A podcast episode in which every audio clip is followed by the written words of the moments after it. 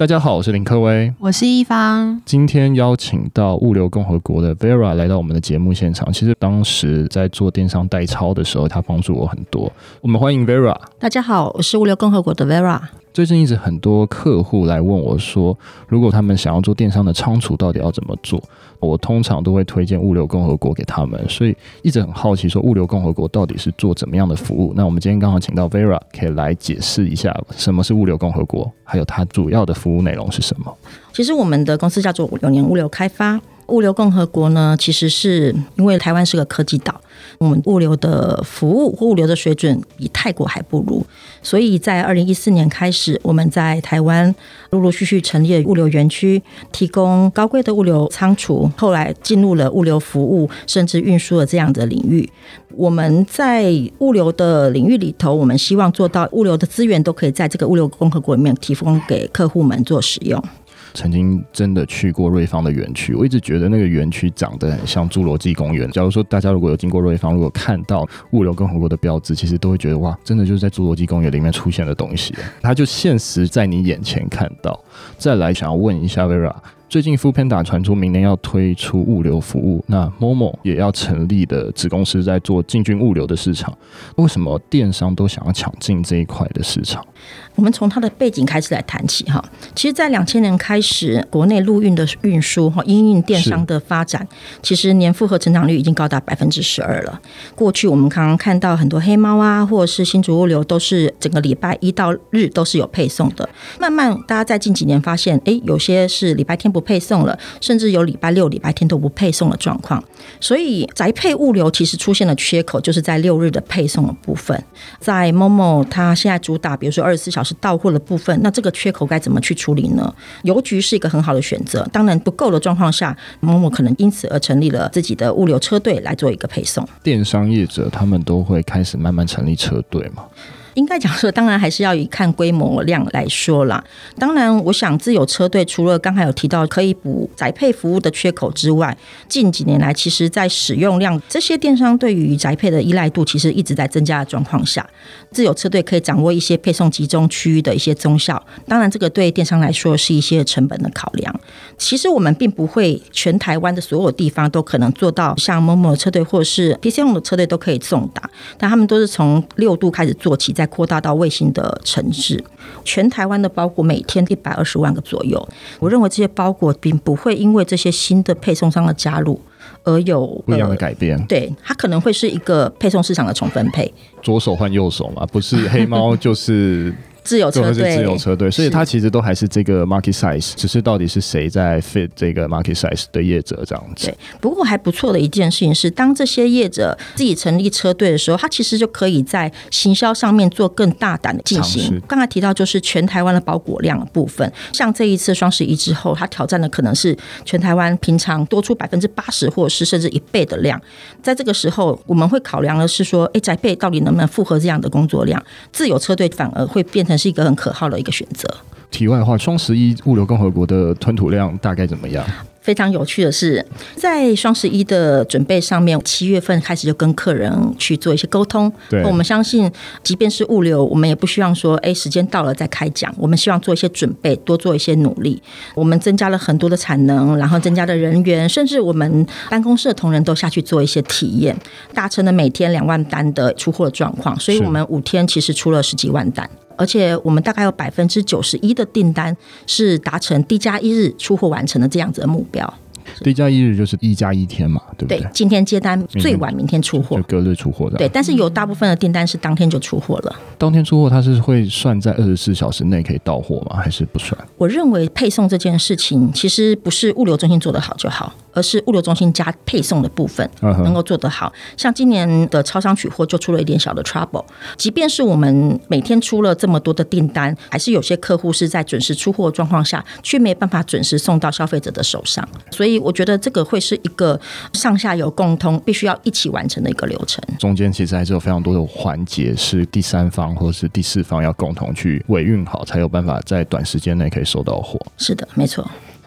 为什么电商他们会需要这个第三方物流？电商他们要成长到一个什么规模才需要去找这个第三方物流？还是说他们其实可以自己去处理这些物流的事情就好了？在电商的经营者里头，大部分的经营者会从自己出货开始做起。我们遇到一个客户很有趣，他在自己的健身房里面出货。至于要多少的规模才需要用到物流这个服务，归类成几个状况。第一个就是资源不足，如果他们的空间资源，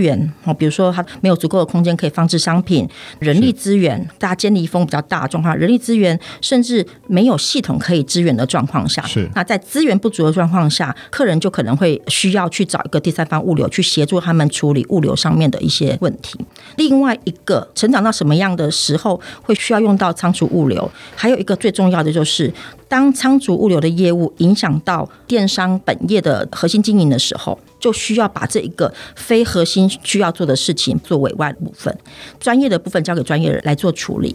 电商它一定是涨到一定的规模或一定的量，或是它可能真的空间不足，就一定要委托到第三方来做到这样的事情。是。那如果是在小 size，我可以找第三方吗？物流作业其实是相对统一跟简单的，是它就是。进货、出货跟库存，我是认为电商的部分，它的 gap 会在系统的一些资源上面，好，比如说仓储管理系统，或是跟平台的资讯借接的部分。当第三方物流做好这些事情之后，这些基础建设，其实接大客户跟接小客户，他花的力气没有差异的太大，都是一样的，对不对？是的，大小客户如果真的是需要这样子的第三方仓储物流的呃管道，都是可以透过这样的方式去帮忙出货。是。当然，我也想问说，什么样的品质、什么样的仓储物流才算是非常好的仓储物流？那好的仓储到底有什么样的条件？我们回到仓储物流，还是专注在讲电商仓储物流这一块。对，呃，在于仓储。人力这一块，其实我认为问题并不大，是好，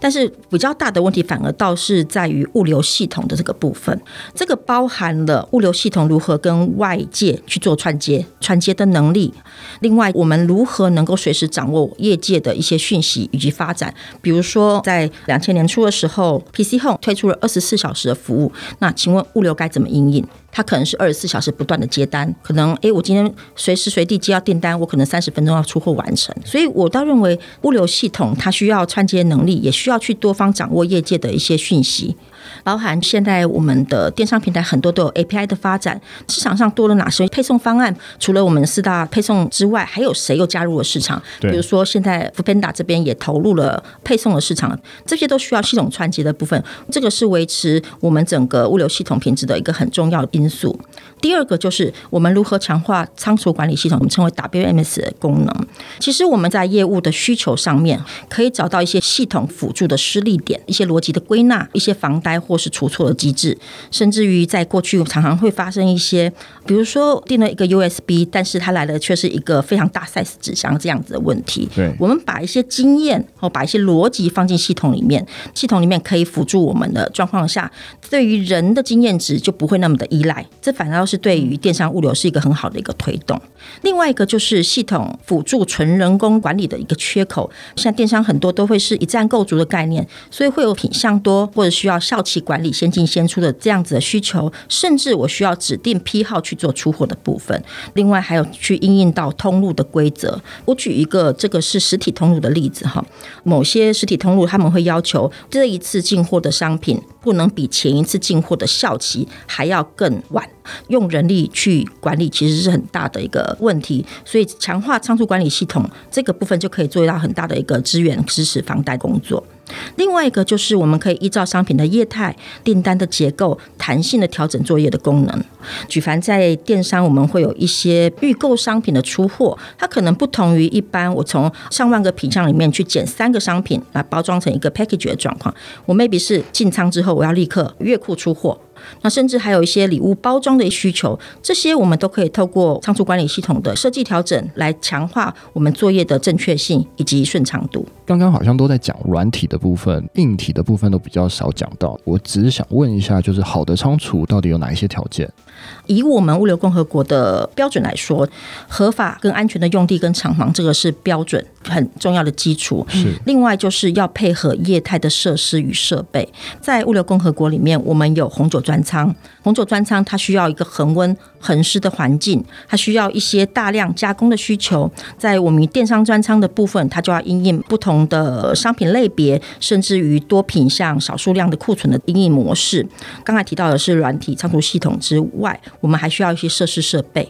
在过去呢，物流共和国近期大家可能在媒体上面看到的都是我们的 H V 机器人。检货系统的一个概念，这些设施设备呢，都会是辅助我们现在目前人力缺口很重要的一个条件，并不是说所有的业态都适合 AGV，所以物流共和国也做了非常非常多的研究，去了解每一个业态需要的设备是什么，准确的去评估业态的一些需求，才能把我们的投入投入到最准确的一个地方。除了硬体和设施设备的问题之外，我想一个好的仓储条件还有一个需求就是专业的物流管理团队与人才。还有在电商部分，我认为物流共和国团队非常能够体认，就是我们深深了解电商客户们对于物流服务的要求以及依赖，所以我们努力致力于可以满足客户的要求，然后并且超越客户的期待。听起来真的很棒，因为我之前曾经有参观过物流共和国，所以我一直很想问。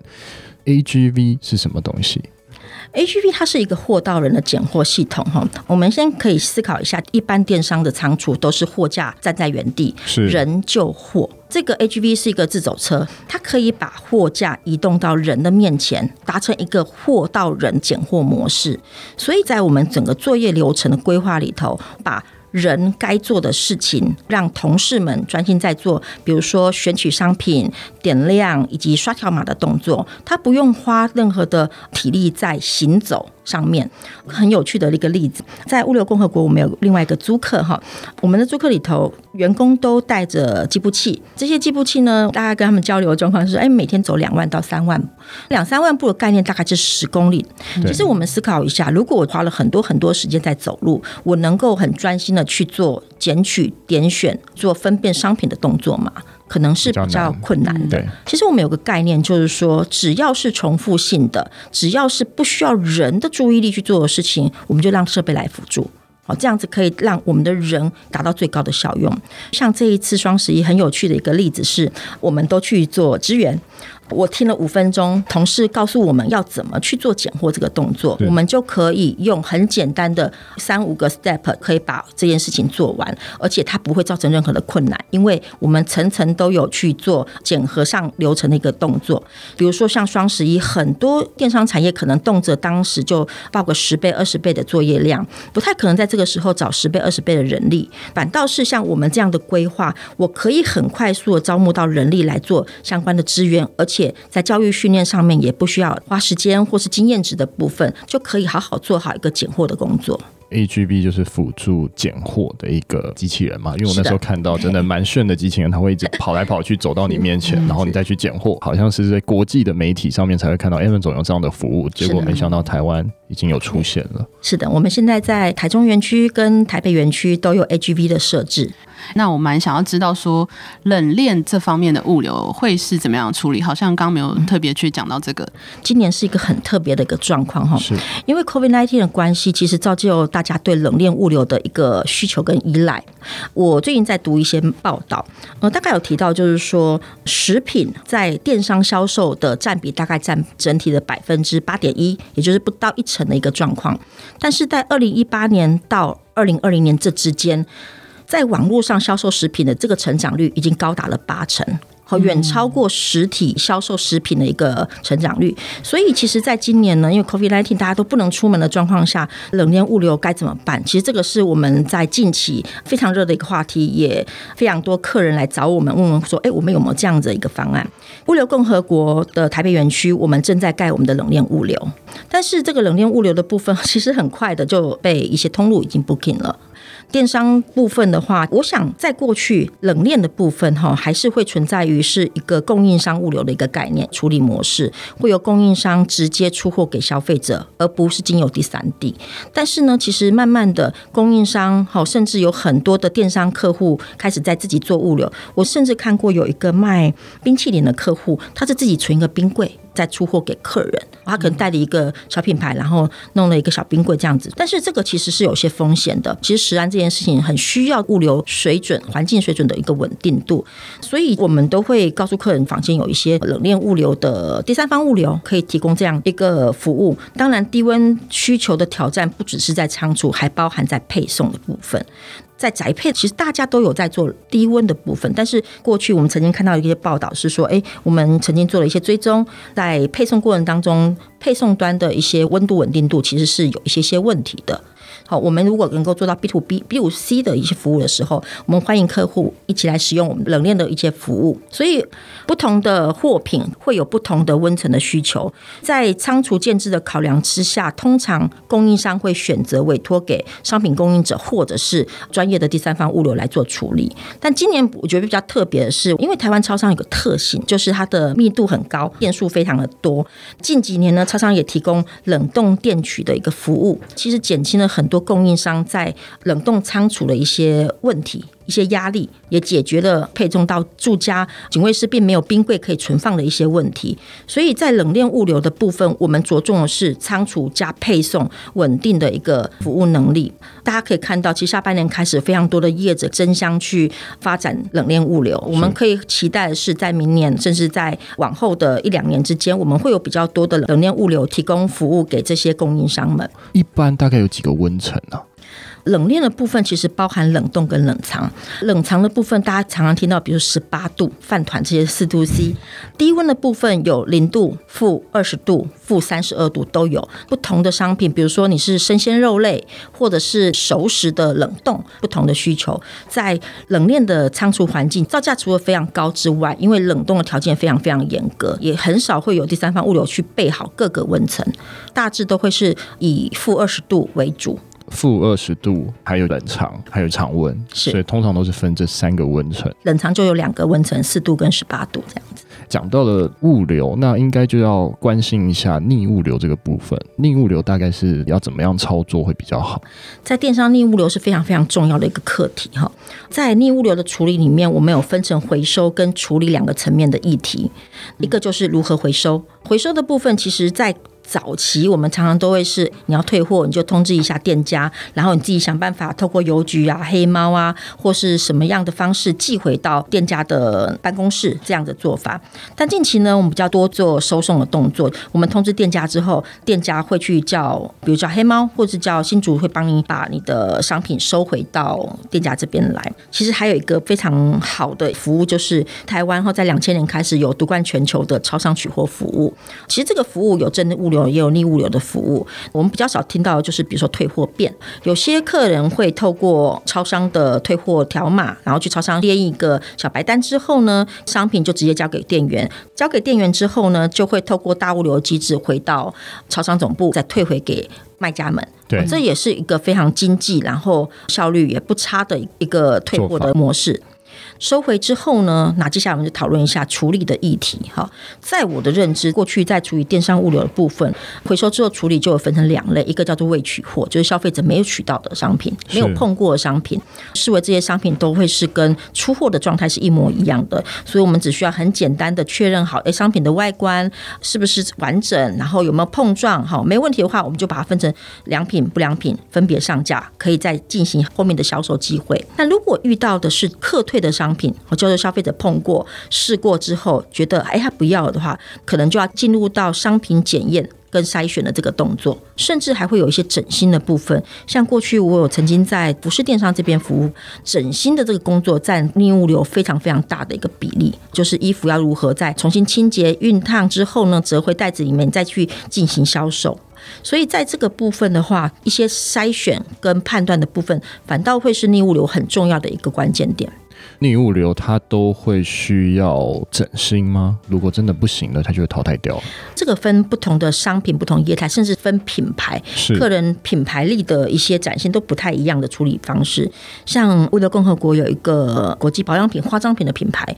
只要是商品出离开物流中心之后，不管用任何因素退回，品牌一律就是把这些商品销毁。当然，这个是维持品牌形象的一个很重要的因素。我想在电商，大家都会去买些衣服之类的，尤其是女生，我想看到都会很想买。像平价服饰品牌，其实现在在网络上非常非常多，甚至有些 KOL 都会带一些呃新的品牌出来。因为其实服饰是一个比较主观的商品，所以穿上去的样子是不是跟 model 一样，这个是非常主观的判断。所以在服饰类的部分，退货率相对很高。服饰退货回来之后，会有非常繁复整新的一个流程，然后包含我要确认商品上面有没有异物，有没有残留一些针头什么之类的东西，甚至我们还要去做商品的清洗、整新、熨烫，然后重新包装成正常的商品再销售。当然，还是会有很多的品牌是哎直接把这样的商品拿去做销毁，或是做捐赠使用。但是如果今天服饰要再重新销售的话，整新会是一个必须要经过的过程。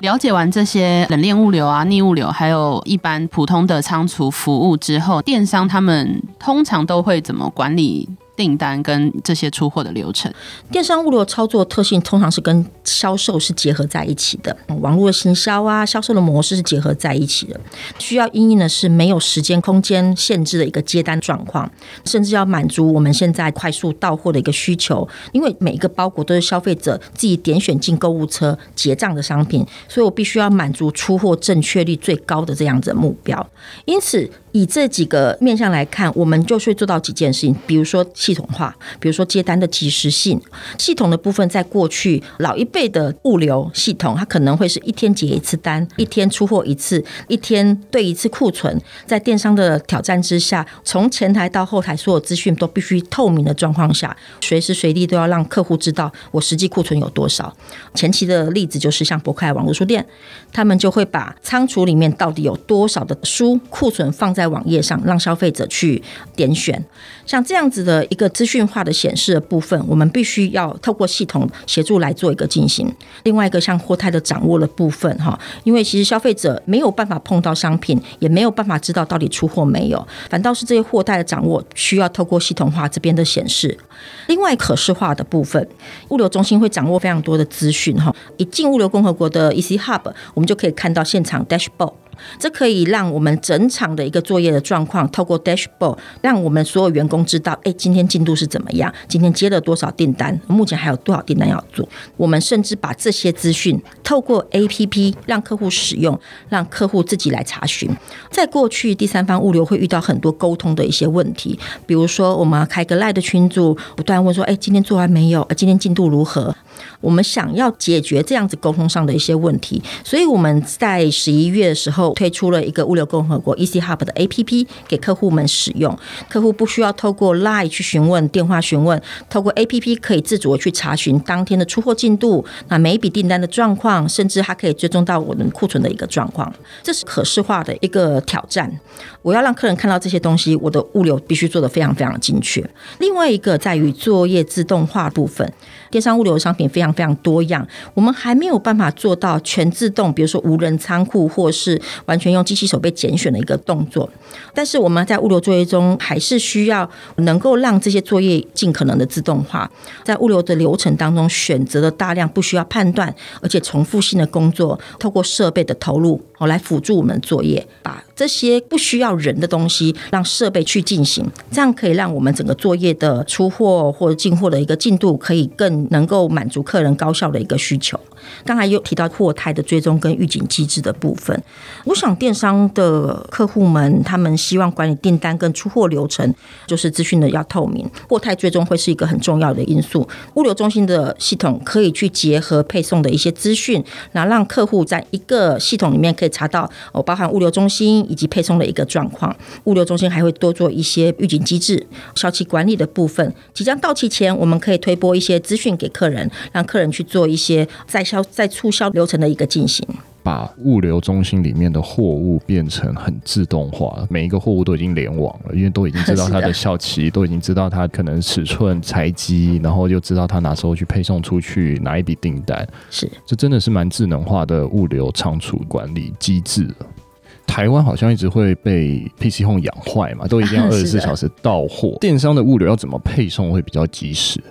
整个电商物流要做到配送及时，我想要同时掌握三个原则，一个就是接单时效、仓储作业的效率，以及配送配达的一个效率。我过去曾经在不快网书店这边工作的经验，其实我们掌握了客户下单之后到配达的最长时间，在网页上跟消费者做出清楚的承诺，避免一些争议。比如说，PC 用二十四也会告诉客人说：“哎，我十八点之后不是隔天的二十四小时到货的范围。”这个部分可以跟客人先去做一个沟通。在仓储作业的部分，哈，接单之后呢，到出货的最短时效，在物流共和国 EC Hub 的部分呢，我们目前呢大概十二到十五分钟就可以完成一笔订单。从接单之后到出货到码头准备让宅配啊，或者是货运接走的时间大概是十二到十五分钟。所以其实大家一直在挑战的是，我们到底还可以再更快吗？但是现在还有一些问题是，即便是我十二分钟就可以出了订单，在于宅配的部分还是会是每天几个时段接货的一个状况。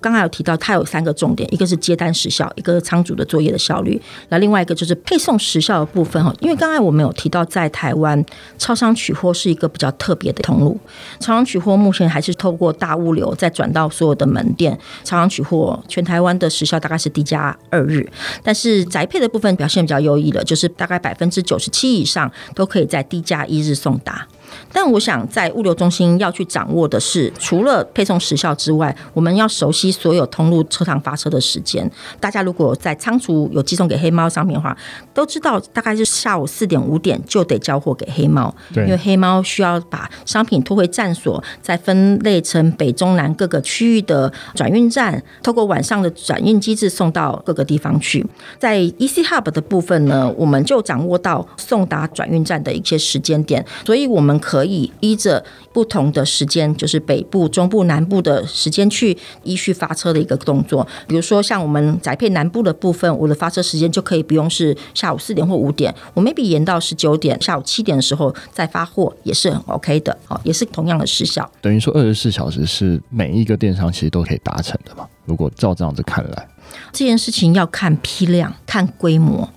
我刚才提到，就是说我要及时出货，我们接单有系统的问题，有仓储效率的问题，另外一个配送的问题。如果今天批量不是那么多的状况下，我们有些客户是自己在办公室里面作业的话，他 maybe 就可能黑猫只会一天来一次，收货一次。但像我们集中在 EC Hub 作业的状况下，一天可以出两万单的状况，我们就可以跟通路去讨论，你是不是一天多来几次？赶快分散我的订单量，才能达到二十四小时到货的一个目标。刚才有提到一件事情，就是说，因为二十四小时到货的定义其实是从消费者下单到消费者取得。比如说，我们是中午十二点宅配车要来取货，如果今天客人是十二点零一分才下单，对，不好意思，他就要往后延，因为他要等下一个周期来取货。所以，我觉得二十四小时会是一个。很好的目标，那目前可能在台湾的包裹里头，应该有百分之八九十可以达到，但是还是会有一些是没有办法达成二十四小时。所以，像很多电商都会在网页上跟消费者沟通的是排外条款，